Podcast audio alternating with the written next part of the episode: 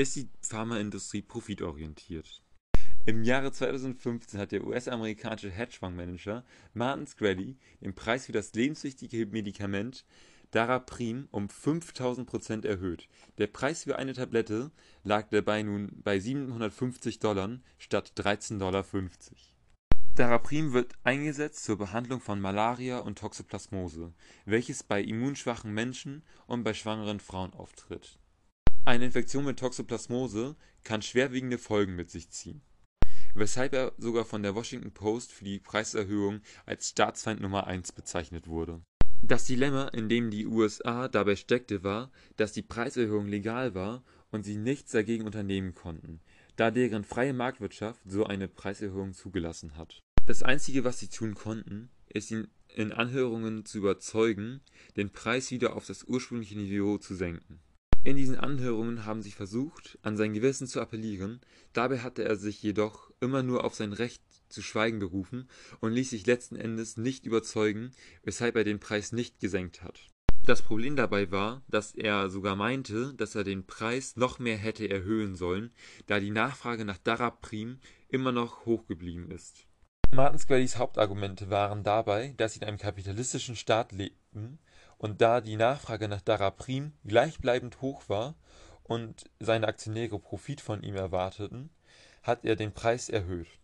Außerdem sollte der Gewinn davon in die Forschung und Entwicklung weiterer Medikamente fließen.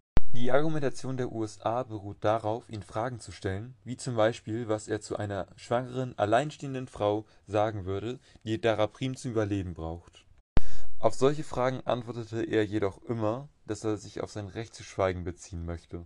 Der Fall von Martin Shkreli mit Daraprim ist kein Einzelfall, eher im Gegenteil, man kann diesen Vorfall eher als ein Beispiel sehen für den Zusammenbruch eines Systems. In Deutschland ist es zum Beispiel der Fall, dass die Preise für Medikamente im Gegensatz zu anderen europäischen Ländern von den Pharmaunternehmen weitgehend frei gestaltet werden aus Angst, dass Deutschland als Standort für Pharmaunternehmen nicht mehr so attraktiv wird.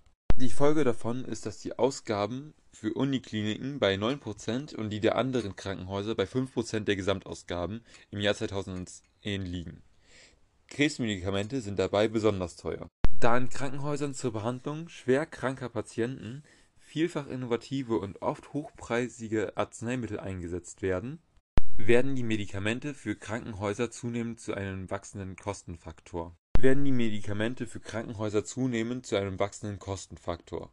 Jährlich geben die Krankenhäuser rund 4,3 Milliarden Euro für die Versorgung ihrer Patienten mit Arzneimitteln aus. Bei einem niedrigeren Medikamentenpreis würden die Krankenhäuser viel Geld sparen, wobei das gesparte Geld für die Medikamente von Krankenhäusern in die Bezahlung der Pflegekräfte oder eine bessere Ausstattung der Krankenhäuser gesetzt werden kann auch bei den Krankenkassen lagen die Ausgaben an Medikamenten im Jahr 2019 bei etwa 41 Milliarden Euro, was in etwa 17,1 Prozent der Gesamtausgaben in diesem Jahr entsprach.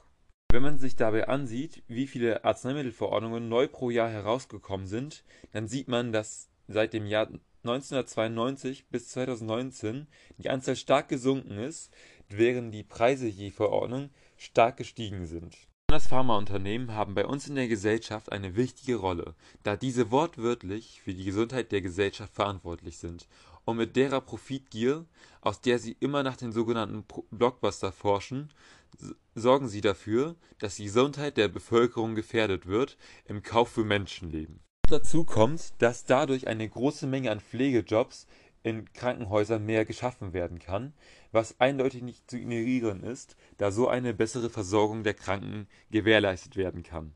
Dadurch, dass sich die Preise immer weiter erhöhen und alle fieberhaft nach dem Blockbuster forschen, kommen die Pharmaunternehmen ihrer Verantwortung zum Aufrechterhalten der allgemeinen Gesundheit nicht nach.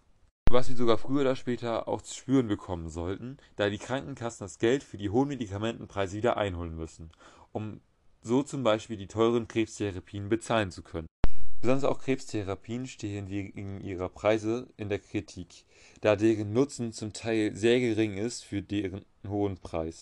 Und Geld auf Kosten bedürftiger Menschen zu machen, ist sehr schade